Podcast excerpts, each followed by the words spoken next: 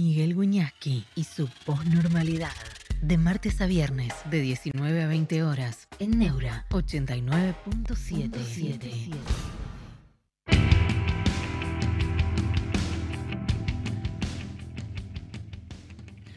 ¿Cómo están? Bienvenidos a la posnormalidad. Buenas tardes o buenas noches. Está lloviendo. Hoy no hice, no entrené. No, no me gusta no entrenar. No me gusta, me siento en falta. Me siento en falta, pero para corregir esa deficiencia interior no pude. Vamos a tener un periodista que es uno de los mejores periodistas del mundo. Se llama John Carlin. Acuérdense lo que le digo, es uno de los mejores periodistas del mundo, si no el mejor. En un ratito llega, si, si los remises y la lluvia y todo lo demás lo permiten. Pero para que vayan teniendo una idea, Ricardo, eh, que entreno, no, hago, viste, hago una rotación por el gimnasio, hago un poquito de todo, con ayuda con ayuda de un personal, ¿no? Un, amigo además. Eh, pero bueno, no, no, me gusta hoy, no, no pude ir y... John, John Carlin. John, que tiene que llegar un momento, fue muy amigo de Nelson Mandela. Y Nelson Mandela lo ponderó cada vez que pudo. Es el autor de Playing the, the Enemy traducido acá como el factor humano. Uh, acá está. Pasa John, vení, vení. Acá, ¿de qué lado vas? Acá llegó John. Estaba diciendo que sos, yo no sé, de los mejores periodistas del mundo. Séntate acá, John. Qué alegría verte. Espera que te... ¿Cómo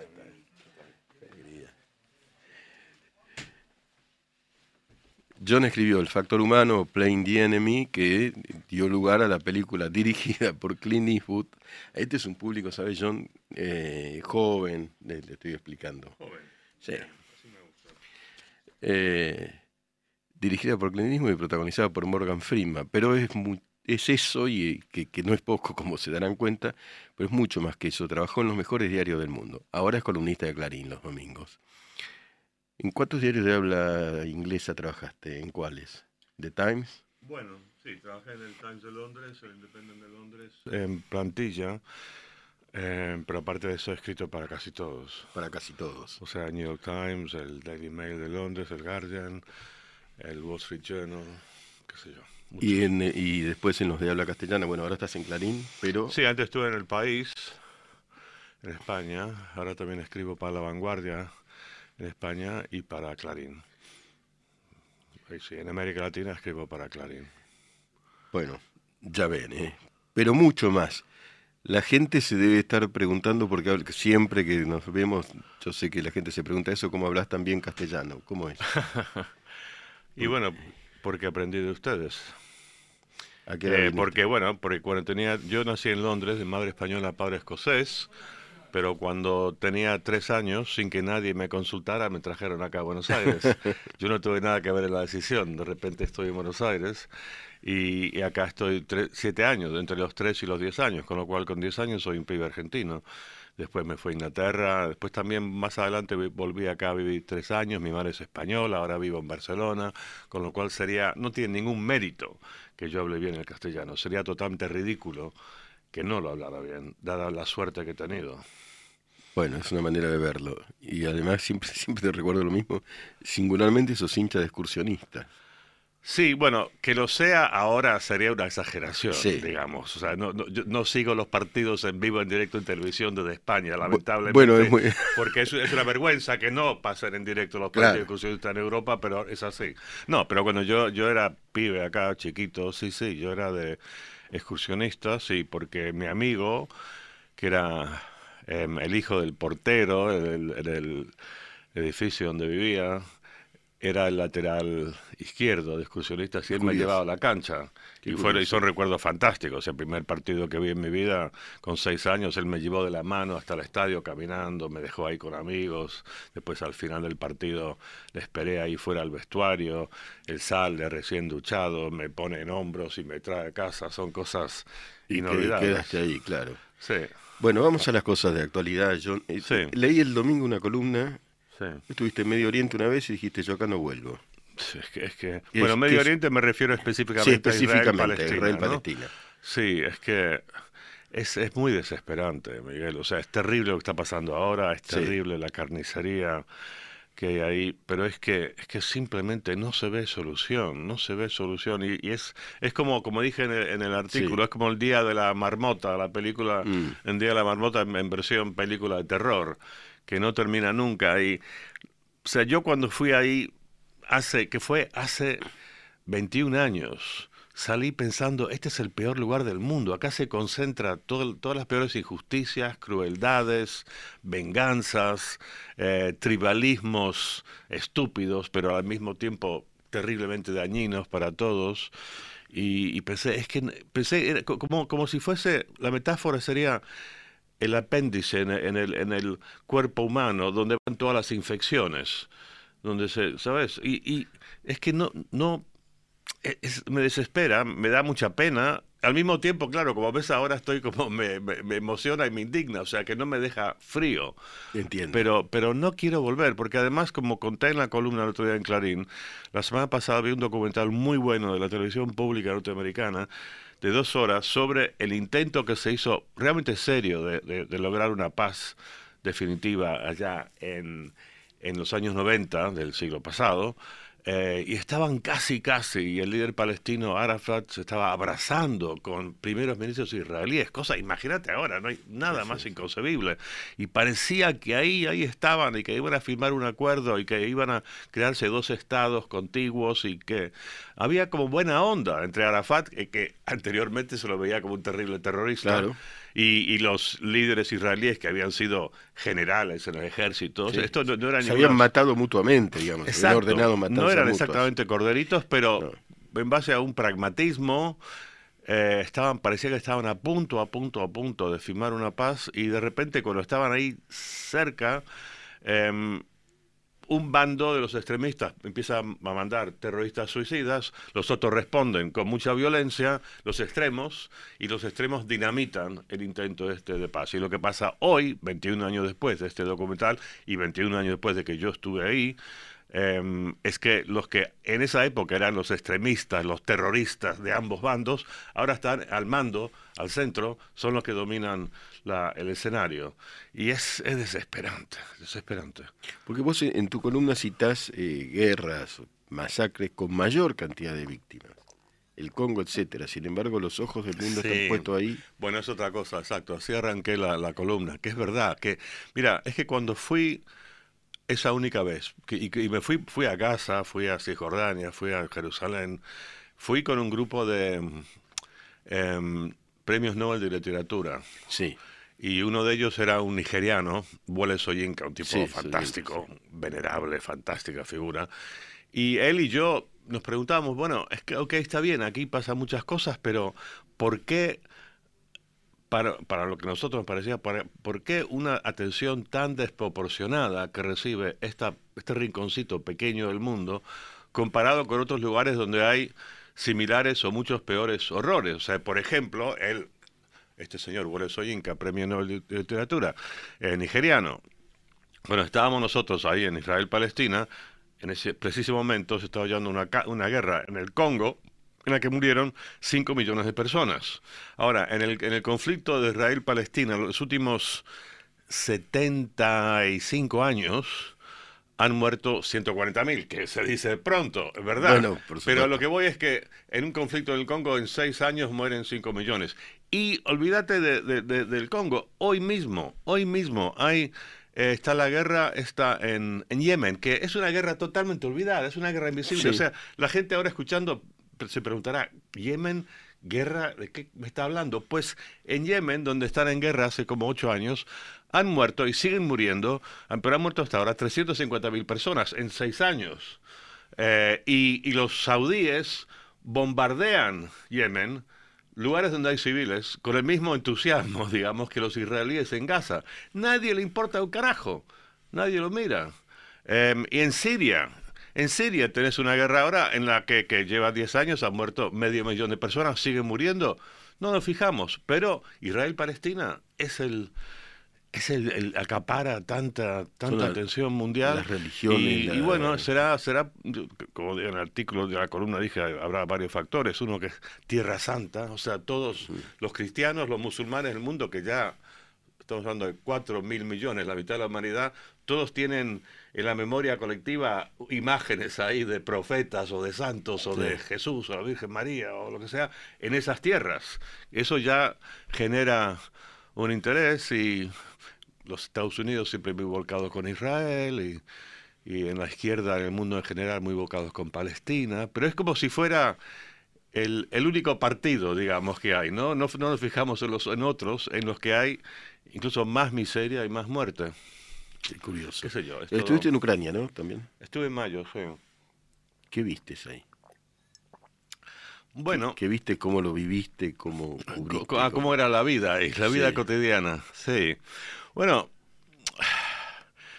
lo curioso es algo que, seguramente vos también sabes de tu experiencia larga como periodista, es que uno está lejos y, lee o oye o ve noticias sobre, en este caso, la guerra de Ucrania y ves todas las imágenes terribles que se cae una bomba y se destruye edificios y mueren niños y qué sé yo.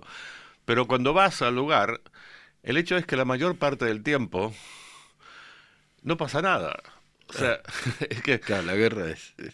Incluso, mira, en, la guerra de, las guerras, la Segunda Guerra Mundial, o sea, vos te vas a, no sé, Londres en 1943, igual la vida la mayor parte del tiempo más o menos sigue igual. Igual hay menos chicos jóvenes, están todos muriendo, combatiendo. Sí, claro. Pero en el caso te vas a Kiev, la capital de Ucrania, donde yo estuve varios días, y, y si no te cuentan que hay una guerra, si, si llegas ahí en paracaídas y no sabes qué está pasando, te imaginas que es otra ciudad, como puede ser Buenos Aires, que a las 9 de la mañana hay mucho tráfico, la gente llega a trabajar, a las 5 o 6 de la tarde hay mucho tráfico, la gente vuelve a casa, la gente va, a hacer compras en las tiendas, en, en ropa, Sara, en Burger King, en qué sé yo, y es, de repente, oís una sirena, y es que vienen unos misiles, pero la mayor parte de la gente como que encoge los hombros y, o sea, eh, la orden es ir a los refugios porque vienen las bombas, pero ya la gente como que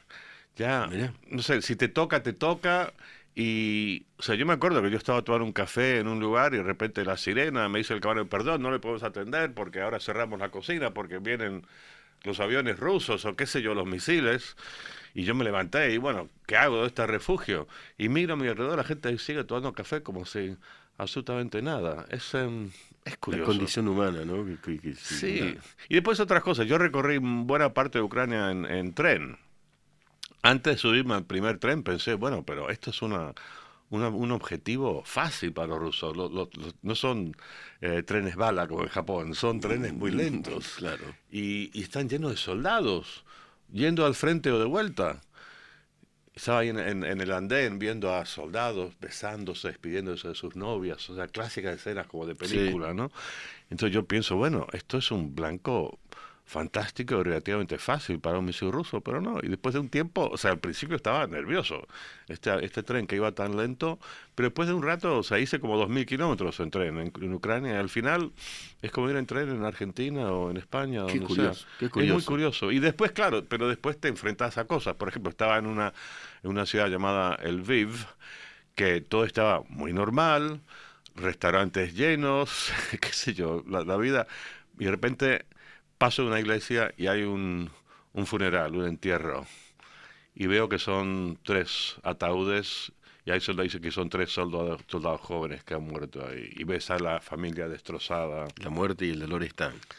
Y escuchas la música lúgubre y esto, y de repente te pegan, ¿no? Y te das cuenta que estos tres son, bueno, que hay miles más como estos y miles más funerales de este tipo en todo el país y estos pobres chicos, ¿no? 18, 19 años que han muerto y la gente es ahí. Yo hablaba con la gente, con algunos hablaban inglés, pero otros con intérpretes y todos decían, pero ¿para qué? ¿Para qué tuvieron que morir? ¿no? Y, y, te, y te detenés un poquito, claro, uno, yo me meto mucho en esto, pienso mucho sobre las causas y demás, pero al final tú haces un poco de distancia y es que somos una especie muy bárbara, muy tribal, muy estúpida. O sea, qué terrible que estos chicos estén muriendo porque un señor en Rusia se le ocurre invadir, o sea, en plan siglo XVIII, conquistar territorio, pero ¿qué es esto?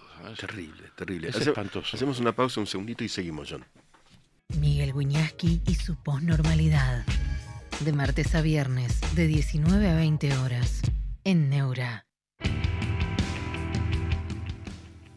Eh, John, ¿cómo se ve Argentina desde, bueno, desde Barcelona o, cómo la ves vos?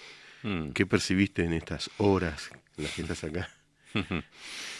bueno, a mí siempre Argentina me, me afecta, me pega, me toca mucho más que a cualquier europeo típico que, que un europeo típico se interesa por las cosas que pasan en su país y no se interesa mucho por lo que pasa ni siquiera en el país vecino, mucho menos Argentina. Pero yo en España sí hay bastante interés, porque claro, aparte ahora eh, España está lleno de argentinos. O sea, yo no me puedo mover en Barcelona sin oír una persona hablando argentino. Hablando argentino. Em, idioma que yo entiendo bastante bien. Em, y bueno, mira, la visión general que tiene todo el mundo, porque en España sí están, bastante informados sobre Argentina en términos generales, es que lo, de siempre, Miguel, lo de siempre, que es un país bendecido por Dios, que le dio todas las oportunidades y que, y que no logra en absoluto eh, realizar el tremendo potencial, sino más bien todo lo contrario, y que en ese, ese sentido Argentina es un país muy singular, como ha despilfarrado todos los, como digo, las bendiciones de Dios que recibe, incluyendo... Eh, seres humanos, o sea, personas con un alto nivel educativo comparado con lo que hay en el mundo. O sea, no solo tienen todos los recursos naturales, el espacio, todo eh, la tierra fértil, sino también gente de, de nivel. O sea, y cómo no, lo han logrado es, es, un, es un tema de eterna fascinación. Y actualmente sí, hay bastante gente en España, y yo me incluyo que estamos siguiendo dentro de lo posible lo que está pasando acá. Em, las elecciones son, son ahora dentro de qué, como 12 días, algo así. Sí, el domingo es el debate y el otro domingo son las elecciones. Bueno. Entre dos opciones que eligió la sociedad, mm. que le complican la vida casi todo. Es increíble. Este o el otro, y parecieran dos opciones negativas. Sin embargo, son los elegidos por la sociedad. Mira, hay algo. Em, yo no me quiero acá inmiscuir y, meter y todo, no, no, me corresponde. Em, pero algo ayer estuve en una reunión de, bueno, una cosa curiosa, fui a una reunión muchos años después de mi año de colegio, la camada de mi colegio. No puedo creer, acá. Sí, acá, ayer, anoche. Eh, yo no reconocí a nadie y nadie me reconoció a mí, lo cual fue bastante... Pero, eran chicos. Pero, yo, me fui con nueve años, ellos se quedaron hasta los 17, 18. Pero bueno, estaba hablando con un señor ahí y él me decía que el problema de Argentina me pareció interesante. Lo que yo estaba ahí sentado fumando un puro, estaba solo tomando un trago y un puro y me siento al lado de él y me dice, sí, el problema acá es que la corrupción en el, los gobernantes se ha vuelto para la población algo normal. Se considera normal. Y, o sea, no es una cosa muy, qué, sé yo, brillante, original, pero me puse a pensar y pensé, este señor ha dado en el, en, el, en el, clavo. Y creo que ocurre, o sea, no es, no es que Argentina sea tan diferente al resto de la humanidad, pero creo que en determinados países de repente se llega un momento en que se cruza una línea y gran parte de la población, o quizá la mayoría, ya como que pierde esa brújula moral aplicada al gobierno. Quizá en la vida privada no, serán gente fantástica, muy, muy noble, muy, muy generosa, muy buena con su familia y sus vecinos, pero cuando aplican la moralidad a la, política, como que la suspenden y, como que aceptan que la política es amoral, que la gente en el gobierno va a ser corrupta, y así es el mundo, y ya no se vuelve un impedimento a votar por la gente, el hecho de que sea manifiestamente corrupta. Abiertamente. Entonces, esto, esto me pareció, esta observación de este señor me pareció em, muy interesante. Y como digo, se puede aplicar, por ejemplo, vamos a Estados Unidos, que a mí el fenómeno Trump me, me, me parece terrorífico y fascinante a la vez, y las últimas encuestas indican que va a ganar las próximas elecciones, que va a volver a ser presidente. Explícame eso, es un porque yo lo veo de afuera sí, digo... Sí, bueno, pero, eh, pero es, es, lo que te estoy diciendo, que este tipo es manifiestamente corrupto, manifiestamente un mentiroso, tienen, creo que son 91 cargos judiciales ante los pendientes o activos en los tribunales.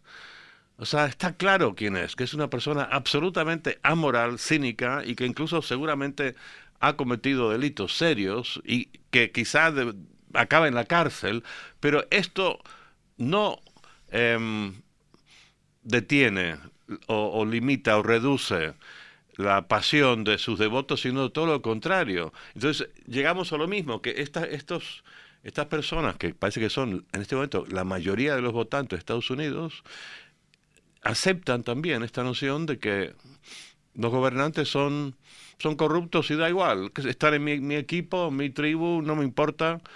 Y, me parece algo peligroso, porque las consecuencias de eso, no sé, ¿dónde van a acabar las sociedades? Sí, obviamente, no es inocuo, ¿no? ¿Viste la final de los Springboks y los All Blacks? Mm.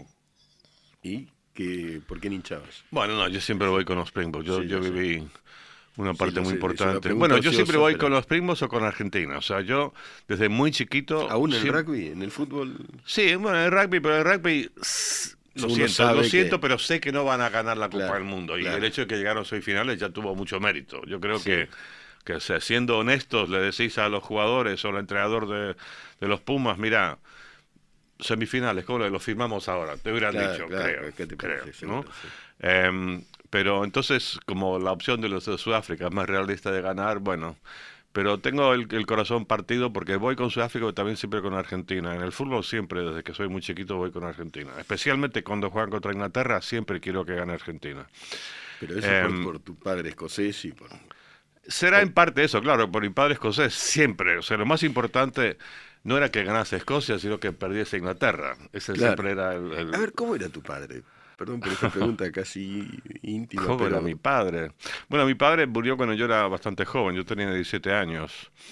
Y, y hay muchísimas cosas que me hubiera gustado preguntarle de su vida, o sea, hacerle un poco la pregunta que me haces a mí, porque a esa edad uno no se le ocurre, me hubiera encantado saber muchísimo más de, de él, pero él, él, lo que sé es que tuvo una vida extraordinaria y que realmente es un, es un milagro que yo nací. No sé, no digo en el sentido de que sea bueno para la humanidad, pero fue algo, pero fue, es que yo no, yo no debería haber nacido porque él no debería haber sobrevivido hasta el punto de concepción de, cuando yo fui concebido por mí. ¿Por qué razón? Bueno, porque mi padre, em, él combatió en la Segunda Guerra Mundial en la Fuerza Aérea Británica y se, se, presentó como voluntario creo que el mismo día que se declaró la guerra, después de que Hitler invadiera Polonia en el 39,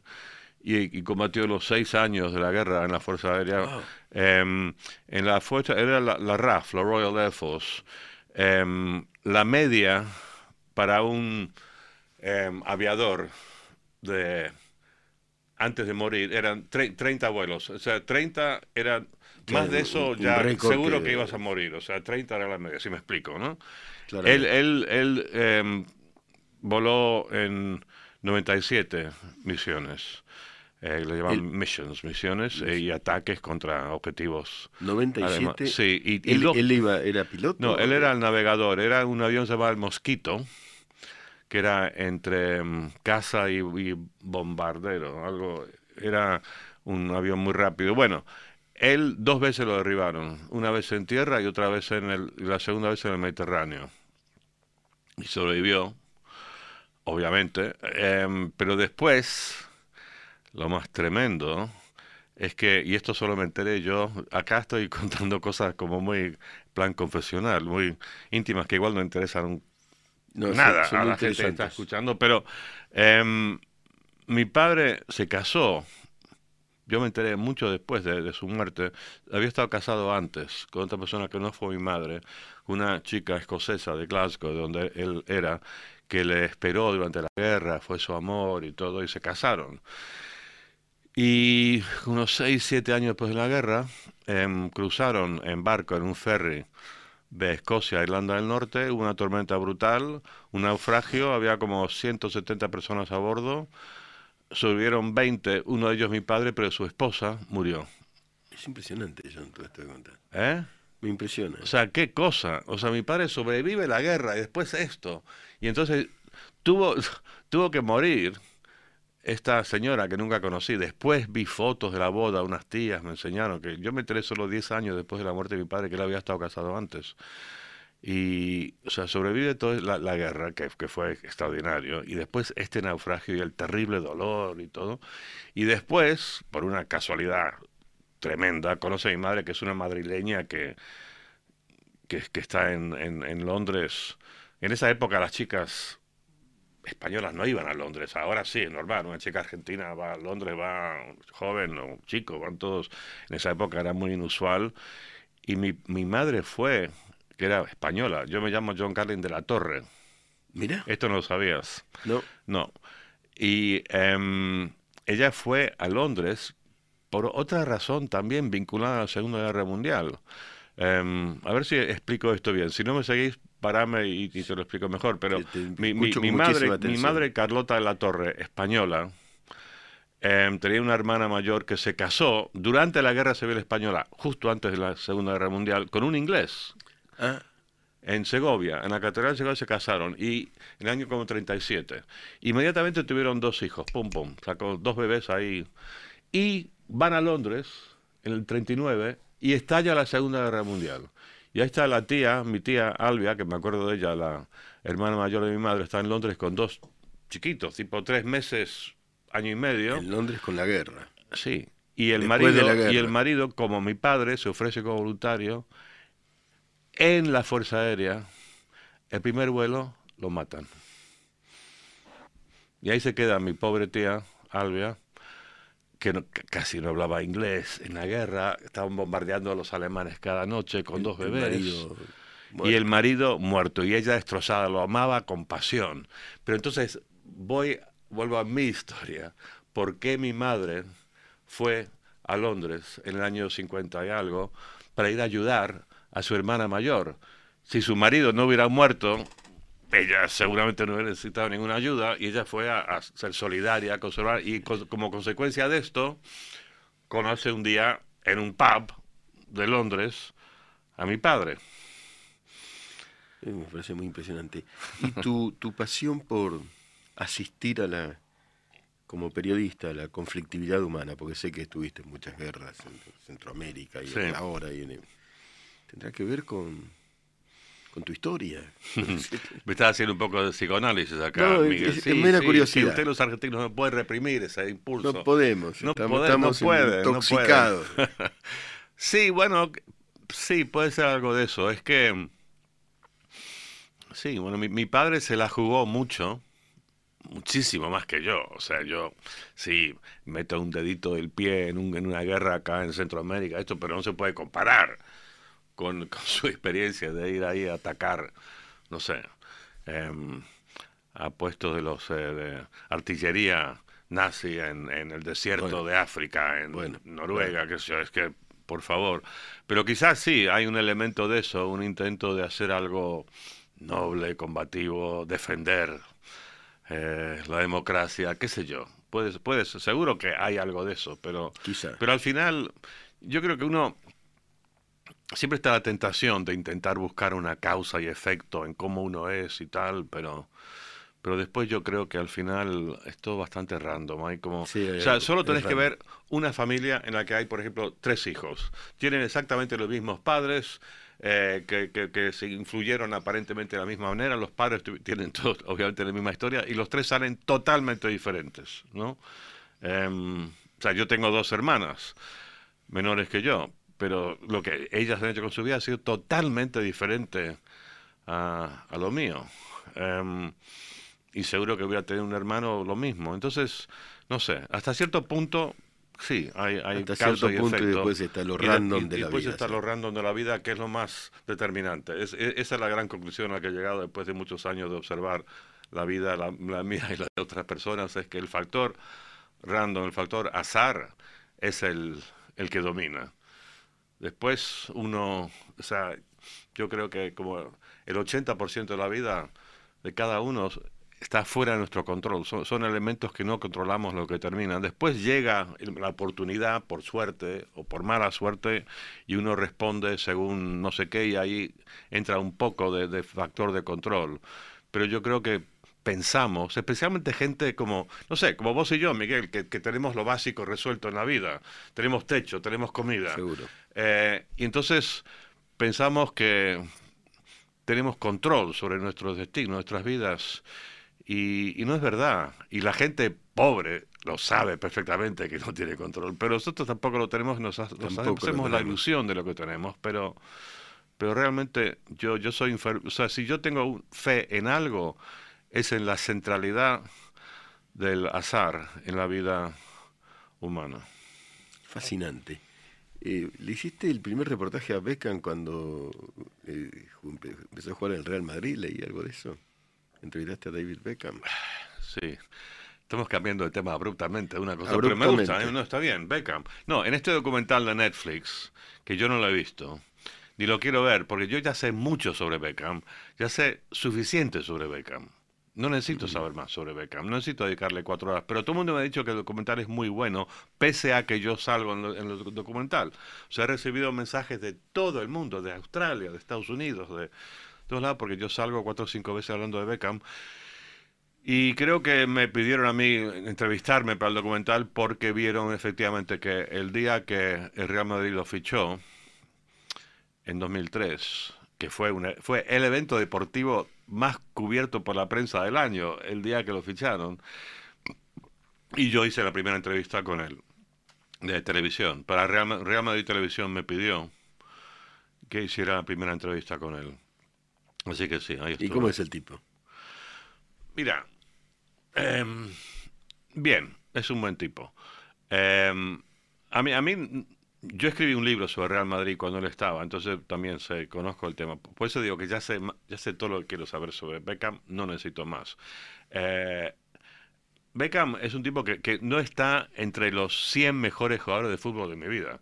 Quizá ni siquiera los 200. Mm.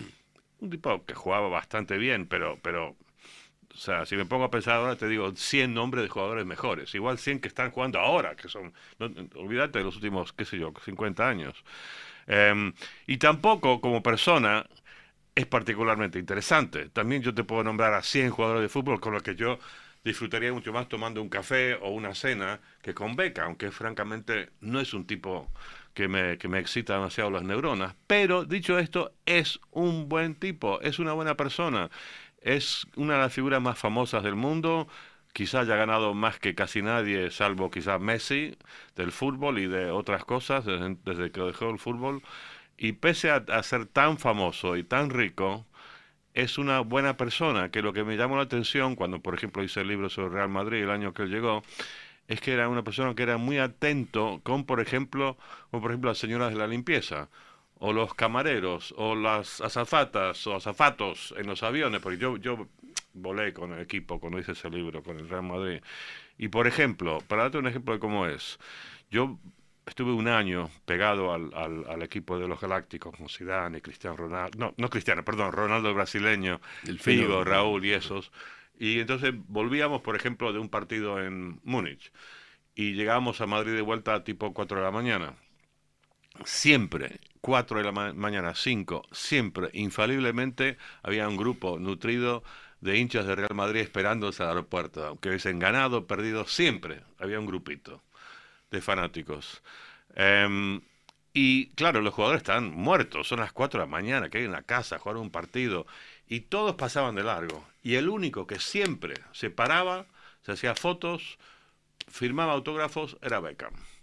Y esto me pareció muy interesante. admirable. Muy interesante. Es un buen, es, un, buen tipo. Sigamos con este ping-pong un poco arbitrario. ¿Y Messi, viste a alguien mejor? Em, mira, hoy estaba comiendo con mi amigo Hugo Porta, que es quizás el mejor jugador de rugby de la historia de Argentina. sí, eh, un coloso en su tiempo, un tipo brillante. Y estábamos hablando de fútbol, no de rugby. Y, y yo, yo he sido bueno, yo tengo la enorme suerte que ustedes no, no tienen acá, de que he vivido en Barcelona los últimos años. Y yo durante dos años tuve em, entradas para, bueno, todos los partidos, durante dos años tuve, ¿cómo se llama? El, una em, platea eso, sí, bueno. Un abono. Es, un abono, exacto. Y tenía dos, iba con mi nene que tenía nueve, diez años. O sea, nada mejor en mi vida, Miguel, que ir con mi nene de 9, 10 años a ver al Barça en el Camp Nou, el mejor, equipo de fútbol que yo he visto en mi vida, y con Messi. Y como le decía hoy a, mi amigo Hugo Porta, mira, eh, llegábamos, por supuesto, antes de que empezara el partido y siempre se pasaban la pelota Dani Alves, el brasileño y Messi. Siempre, siempre, antes de los partidos que estaban como 10 minutos pasándose la pelota. Y solo por ver eso ya justificó la entrada. Me podía ir porque ya, ya el espectáculo era tan maravilloso de ver a Dani Alves y Messi pasándose la pelota a una distancia como de 40 metros durante 10 minutos, que ya era suficiente espectáculo. Pero bueno, tuve esa suerte y yo, yo cuando estaba jugando Messi en el Barça, yo creo que vi el 99% de los partidos. Incluso los amistosos estúpidos que jugaban en Tailandia antes de de se los veía igual. Ah, para ver a Messi. Bueno, y también Mira, Iniesta, Xavi Hernández, por favor, o sea, fantásticos, ¿no? Y Ronaldinho, Dios mío, qué maravilla. Ronaldinho, Ronaldinho está, está como ahí de Messi, es un fenómeno. Sí, sí, sí, sí. A mí, me, Ronaldinho es un jugador que, que que da un placer. Sí, con una, juega con una alegría, con una sonrisa. La, sonrisa, la sonrisa. Sí, pero a, y a mí me encantaba verle jugar, pero una cosa que me encantó particularmente de él es que él, siendo un grandísimo jugador, llega a Messi, este pibito de 17 años, y Ronaldinho reconoce que Messi es mejor que él. Y, y, lo hace y lo toma con generosidad, responde, no así en plan resentido. Competencia. este? Este nene, que se... No, sino que se convirtió en una especie de papá de Messi, y le ayudó mucho. Igual Messi le debe bastante en cuanto a la ayuda, al apoyo anímico y todo de este, este gran... Y en la cancha también. Y en la cancha también. Y Ronaldinho festejaba los goles y las grandes jugadas de Messi como si las hubiera hecho él. Muy generoso Ronaldinho en todos los sentidos. Em, pero Messi, la, la pregunta, yo he pensado todos estos años que Messi es lo mejor que yo he visto en mi vida. Pero de repente en YouTube, hace unos, unos meses, vi un documental sobre Pelé. y vi a Menotti hablando sobre Pelé. Menotti es, como recordarás, argentino y Menotti es un super fan de Messi. Y que Menotti diga con una gran convicción de que Pelé fue el mejor, hay que tomarlo en serio. Pero no sabes cómo coincidimos. Hay ah, que tomarlo muy en serio. Sí, ah. yo miro muchos documentales de, o imágenes de Pelé y escuché lo de Menotti y era, era un portento, era una cosa. Sí. Bueno. Es que, yo, yo he visto varios documentales e imágenes de goles y jugadas de Pelé y de repente se me ocurrió. O sea, ha habido este debate estúpido, pero ¿quién es mejor Messi o Cristiano Ronaldo? O sea, que, es, un invento de periodistas eh, cínicos que quieren mantener así. Es que cualquiera que sabe lo mínimo de fútbol sabe que no hay conversación, mucho menos debate. Pero yo diría que Pelé es como una mezcla de Messi más Cristiano Ronaldo. Muy interesante. Cabeceaba. Por eso. con las dos piernas. Cabeceaba con las dos piernas igual de, tenía regata el pase y tenía eso, que era un gran cabeceador, Pelé, pese a no ser tan alto. Efectivamente. Y la, la final del Mundial del 70 es una joya del fútbol. ¿no? A otra velocidad. Ya ven lo que es John, ¿no? Uno atraviesa todos los temas. Y en esta travesía un poco arbitraria. ¿Y qué puede decir del periodismo? El periodismo hoy atravesado las redes sociales, las fake news, etcétera, etcétera. Bueno, yo te diría lo siguiente, que yo creo que quizá nunca en mi vida, por lo menos en mi vida, ha sido necesario el periodismo así, típico que hemos hecho gente como, o que hemos por lo menos pretendido hacer gente como vos y yo, nunca es más necesario y nunca ha sido más menospreciado. Es la gran paradoja, porque hay tantas, tantos fake news flotando por ahí, por todos lados, todo tipo de tonterías, teorías de conspiración, mentiras totales, hay gente que tipo de cosas, inventos, que, que, hacen mucho daño porque generan odio, resentimientos, eh, o sea, como que em, incendian los tribalismos que llevan a tantas cosas tan terribles en la vida. Y por eso, debido a este caos informativo, es necesario gente que por lo menos, que es lo que creo que gente como vos y yo quiero creer que hemos intentado, por lo menos intentamos ser honestos y hacemos lo posible para verificar cosas y, y si nos equivocamos, lo reconocemos. Eh, entonces yo creo que ese tipo de periodismo el clásico, tipo New York Times, tipo La Nación, Clarín, el País en España, el Times en Londres, Le Monde en Francia, qué sé yo. Yo creo que, repito, creo que nunca han sido más necesarios, pero nunca han sido más menospreciados y nunca han sido más pobres. Porque ahora hay, muchísimo menos dinero. Con lo cual hay mucho menos dinero para pagar a periodistas que hagan su trabajo bien. Entonces es, es una paradoja. ¿A qué se debe ese menosprecio? ¿Perdón? ¿A qué se debe ese menosprecio? Según? No sé, porque quizá nos ven como nos ven a gente como si yo, Miguel, como unos viejos chotos, que, que no sé, no sé, o que pertenecemos a una, vieja, a una algo algo prehistórico, periódicos de en papel, que ahora claro, los compra, yo yo no he comprado un diario en papel en 10 años, pero yo tampoco, pero pero pero no sé, algo antiguo, em, igual ahora claro, con, con Twitter o con X, como se llama ahora, eh, la gente tiene una no tiene capacidad de concentrarse por más de no sé 60 caracteres o 150 y nosotros escribimos artículos que requieren, no sé, mis columnas en Clarín tengo que requerir que cuatro minutos de, la vida de alguien y eso quizás es demasiado para, para muchísima gente. cuatro minutos.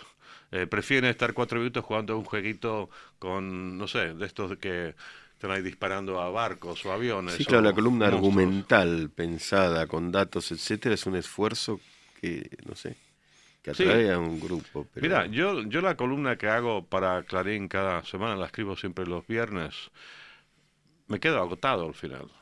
Ah, no, es impresionante. Es, como si hubiera estado corriendo, no sé, un maratón, pero, pero varios kilómetros. Estoy muerto del esfuerzo de intentar hacerlo lo mejor que puedo en el tiempo que tengo y, y checar cosas y datos y cosas históricas y intentar hacerlo no sé, lo mejor, lo mejor que yo puedo, pero requiere muchísimo esfuerzo.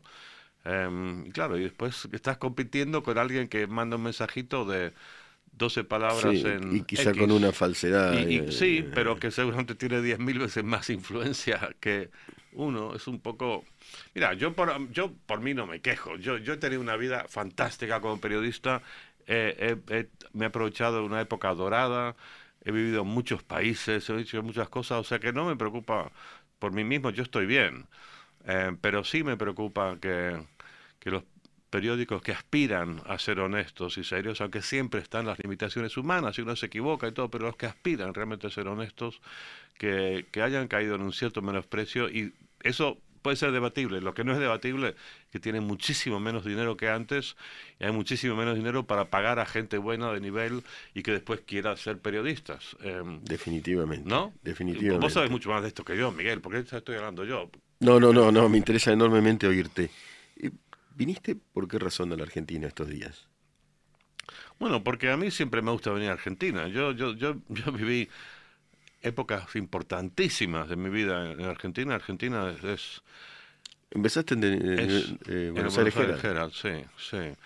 Em, o sea, estuve aquí en la infancia, como dije antes, en los tres, entre los 3 y los 10 años, con lo cual, con 10 años, yo era un pibe argentino, me fui a Inglaterra, hice la, mis estudios en la universidad y el día después de acabar la universidad me vine para acá en un vuelo de ida a Buenos Aires para volver a, a, mi, a mi patria, la patria de mi infancia, un impulso nostálgico, los argentinos son muy nostálgicos, pues se me pegó a mí también. Mm.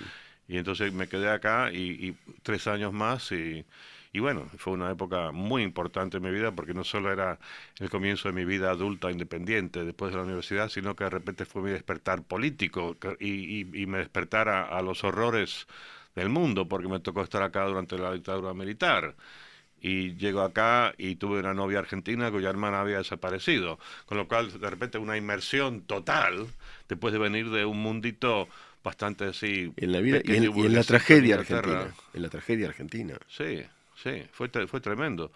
Em, entonces Argentina es muy importante para mí y, y, desde entonces he vuelto muchas veces y ahora me salió una excusa, un pretexto para venir y, y lo agarré y acá estoy.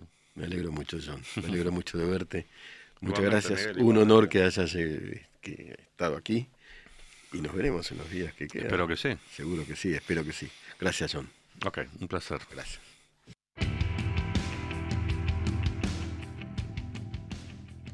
En la posnormalidad la poesía se lee de pie. Federico García Lorca. A las cinco de la tarde. Eran las cinco en punto de la tarde. Un niño trajo la blanca sábana a las cinco de la tarde. una espuerta de cal ya prevenida a las cinco de la tarde. Lo demás era muerte y solo muerte a las cinco de la tarde.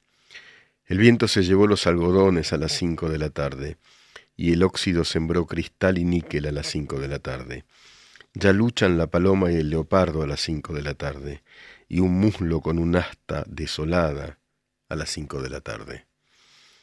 Comenzaron los sones de bordón a las cinco de la tarde, las campanas de arsénico y el humo a las cinco de la tarde, en las esquinas grupos de silencio a las cinco de la tarde y el toro solo corazón arriba a las cinco de la tarde, cuando el sudor de nieve fue llegando a las cinco de la tarde, cuando la plaza se cubrió de yodo a las cinco de la tarde, la muerte puso huevos en la herida a las cinco de la tarde, a las cinco de la tarde, a las cinco en punto de la tarde. Un ataúd con ruedas es la cama a las cinco de la tarde. Huesos y flautas suenan en su oído a las cinco de la tarde. El toro ya mugía por su frente a las cinco de la tarde. El cuarto se irizaba de agonía a las cinco de la tarde. A lo lejos ya viene la gangrena a las cinco de la tarde. Trompa de lirio por las verdes ingles a las cinco de la tarde. Las heridas quemaban como soles a las cinco de la tarde y el gentío rompía las ventanas a las cinco de la tarde. A las cinco de la tarde. Ay, qué terribles cinco de la tarde. Eran las cinco en todos los relojes. Eran las cinco en sombra de la tarde. Martes, normal con Miguel Wiñaski.